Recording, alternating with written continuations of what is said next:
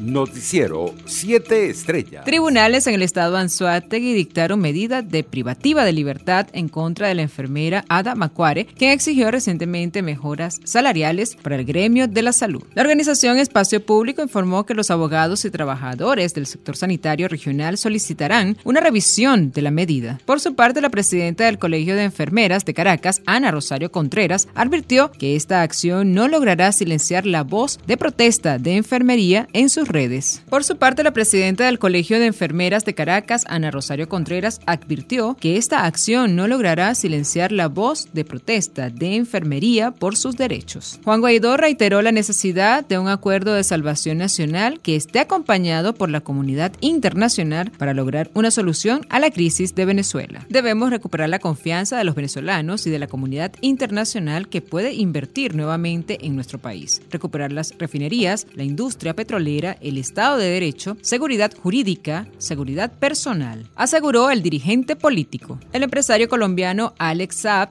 acusó al fiscal general de Cabo Verde, José Landín, y su primer ministro, Ulises Correia, de mentir en torno al proceso en su contra a las puertas de su extradición a Estados Unidos, en carta pública a la que tuvo acceso el diario El Tiempo de Bogotá. Saab acusó a las autoridades de Cabo Verde de detenerlo a pesar de ir en misión de seguridad e interés nacional del gobierno de Nicolás Maduro y señaló que su caso respondía a asuntos meramente políticos. La Dirección General de Contrainteligencia Militar DIGESIN instaló una valla gigante en la base aérea Generalísimo Francisco de Miranda, conocida como La Carlota, para recordarle a sus oficiales que deben mantener la lealtad. El Ministerio Público solicitó la detención contra Alfredo Rodríguez Bello, director de la banda Show Caracas, por presunto delito de abuso sexual contra adolescentes integrantes de este grupo musical. Internacionales. La primera audiencia del mayor juicio por corrupción y malversación en la historia del Vaticano arrancó este martes en una sala de museos de Vaticanos, donde va a comparecer por primera vez como imputado un cardenal, el italiano Angelo Bessiu. En la sala acondicionada para la ocasión, el purpurado que ocupó el cargo de sustituto de la Secretaría del Estado entre 2011 y 2018 será juzgado junto con un grupo de nueve acusados entre empresarios y funcionarios de la curia romana. El tribunal presidido por el juez antimafia italiano Giuseppe Pignatone tendrá la tarea de determinar si la Santa Sede fue defraudada por un grupo de empresarios o si se trató más de un sistema de corrupción interna. El Consejo Permanente de la Organización de Estados Americanos realizará una sesión virtual extraordinaria el miércoles 28 de julio para abordar la situación en Cuba. Las autoridades francesas reforzaron el martes las medidas de seguridad en la Embajada de Cuba en París, objeto de un ataque con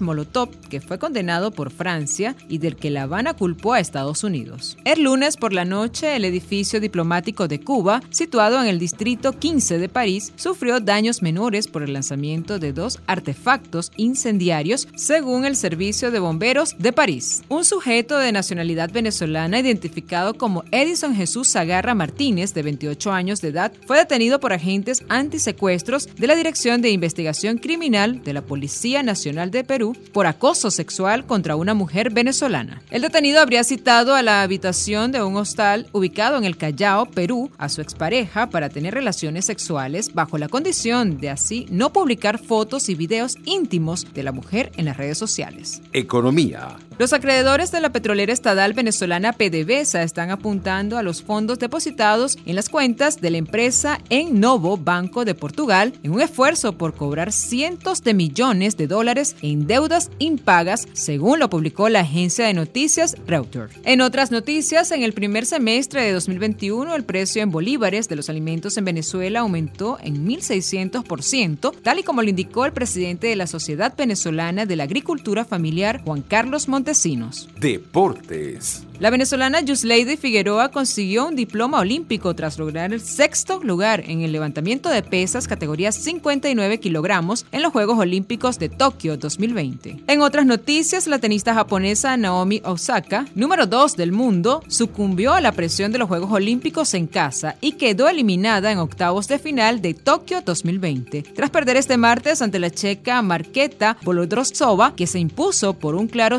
6-1 y 6-4 en apenas una hora y diez minutos de partido. Noticiero 7 Estrellas.